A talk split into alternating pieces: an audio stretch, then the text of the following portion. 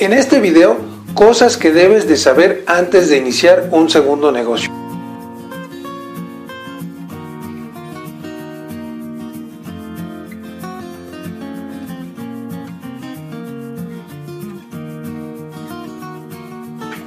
Fíjense amigos que eh, a las personas que iniciamos varios negocios nos llaman emprendedores en serie, serial entrepreneurs. Eh, es una característica, sobre todo cuando uno eh, tiene una cierta edad, de querer iniciar más cosas.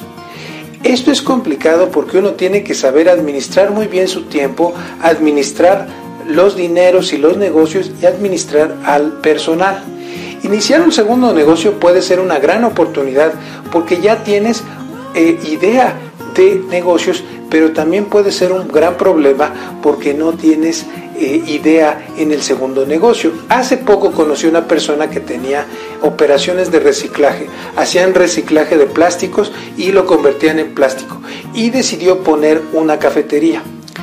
Lo que me llamó la atención es que ninguno de los dos negocios tenían nada que ver y el señor tuvo que empezar desde cero el segundo negocio. Ahora, ¿le fue bien? Claro que le fue bien, porque tenía habilidades que había adquirido, sobre todo directivas, del primer negocio que aplicó al segundo negocio. Obviamente tuvo que aprender a usar máquina de café, tuvo que aprender cómo administrar la cafetería, cómo hacer un inventario de insumos, cómo manejar las quejas y todas las cosas que se requieren cuando uno inicia una cafetería. Pero lo cierto es que si tienes un negocio y quieres abrir un segundo negocio, se trasladan tus habilidades. Pero en esta ocasión, seis cosas que debes de tomar en cuenta si vas a abrir ese segundo negocio. Primero, hay una curva de aprendizaje. Todos tenemos que aprender cosas nuevas. Un fotógrafo que pone otro negocio debe de aprender contabilidad. Un mercadólogo o vendedor que pone una papelería debe de aprender de inventarios. Y cuando se abre otro negocio usualmente suele ser diferente. Pero si quieres un negocio similar, puede ser también el caso y la curva de aprendizaje, es decir, el tiempo que te va a tomar aprender puede ser más pequeño. Un ejemplo de ello es que hace algún tiempo recuerdo que asesoré a unos clientes que iban a iniciar una eh, pizzería eh, y ya tenían una pollería exitosa la pollería era del papá y la pizzería iba a ser de los hijos. Obviamente ellos ya conocían el negocio de la comida, pero a la hora de tener un segundo negocio fue complicado el obtener la receta de las pizzas, la consistencia, eh, aprender a manejar el horno y todo lo que implica un negocio de pizzas. Pero ciertamente fue más fácil que eh, si hubieran puesto un negocio totalmente distinto. La segunda cosa que debes de saber es que va a haber nuevos problemas que nunca antes habías visto y que nunca antes se habían suscitado. Por ejemplo, cuando yo empecé eh, el segundo negocio de eventos, eh, tenemos un negocio de eventos empresariales, eh, recuerdo que eh, me di cuenta que el vehículo, había que tener un vehículo adecuado, me di cuenta de cómo hacer logística, tuve que aprender a cotizar diferente, tuvimos que aprender a contratar personal diferente, en fin, fue una serie de cosas que tuvimos que aprender a lo largo de ese tiempo y nos fuimos capacitando poco a poco para hacerlo. Pero ciertamente cuando vas a poner tu segundo negocio vas a tener nuevos problemas. Tres, eh, puedes complementar también los dos negocios, sobre todo si vas a empezar eh, el proyecto, ese segundo negocio, puedes pensar que sea complementario. Si ya tienes un negocio de churros, le puedes poner crepas. Si tienes un negocio de café, puedes meter bebidas frías. Si tienes una heladería, puedes poner café. Eh, usualmente esos negocios complementarios ayudan mucho, porque en tiempo de frío vendes café, en tiempo de calor vendes helados.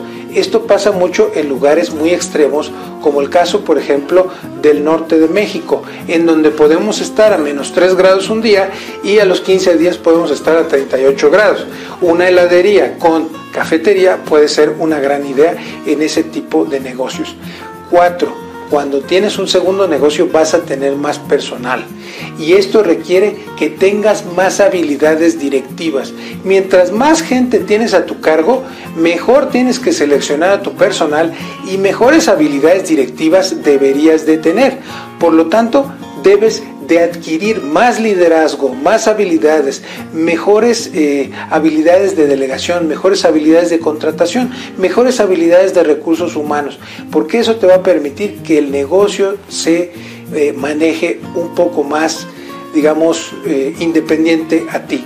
5 deberás de poner más controles y deberás de tener más manuales, porque a medida que tienes más negocios, debes de saberlos controlar mientras tú no estás ahí. Cuando tienes dos negocios, eh, puedes eh, estar en uno o puedes estar en otro. Mucha gente dice que uno no se quiere acabar como el perro de las dos tortas. Para la gente que nos ve en el extranjero, esta leyenda eh, del perro de las dos tortas tiene que ver con que un perrito llevaba un sándwich, en México no le llamamos eh, torta de cumpleaños, le llamamos pastel y la torta le llamamos a una especie de sándwich. Eh, ese sándwich lo llevaba el perro en la boca y se vio al espejo y al quererse comer la otra torta, soltó la primera torta y entonces no, no se quedó con ninguna y perdió ese sándwich, esa torta. Y eso es lo que nos pasa cuando tenemos dos negocios. Usualmente dejamos uno para controlar el otro. Si no tienes los controles adecuados o no sabes implementar los controles financieros y de recursos humanos, vas a tener problemas. Con el primero vas a abandonar a tu primer negocio o eh, no vas a poder con el segundo negocio. Hace poco me tocó conocer a, a un eh, eh, arquitecto que tiene una serie de obras para el gobierno que se metió a hacer su restaurante y obviamente le ha costado mucho trabajo tener un restaurante por eh, razones de que no tenía ese conocimiento de los controles. Y la sexta cosa que debes de saber antes de iniciar tu segundo negocio es saber cuál es el personal correcto a contratar. Recuerdo una persona que tenía una empresa logística y que decidió poner su segundo negocio de eventos. Y me acuerdo que él había contratado choferes y personal operativo. Cuando empieza su negocio de eventos, él sabía cómo manejar todos los transportes, pero no sabía cómo vender una experiencia de eventos. Entonces contrató mal los primeros tres años al personal y el negocio de eventos no prosperaba hasta que empezó a cambiar la contratación porque inclusive dentro del mismo negocio no es lo mismo que contratas tú de recursos humanos que de marketing que de administración. Son personas totalmente distintas.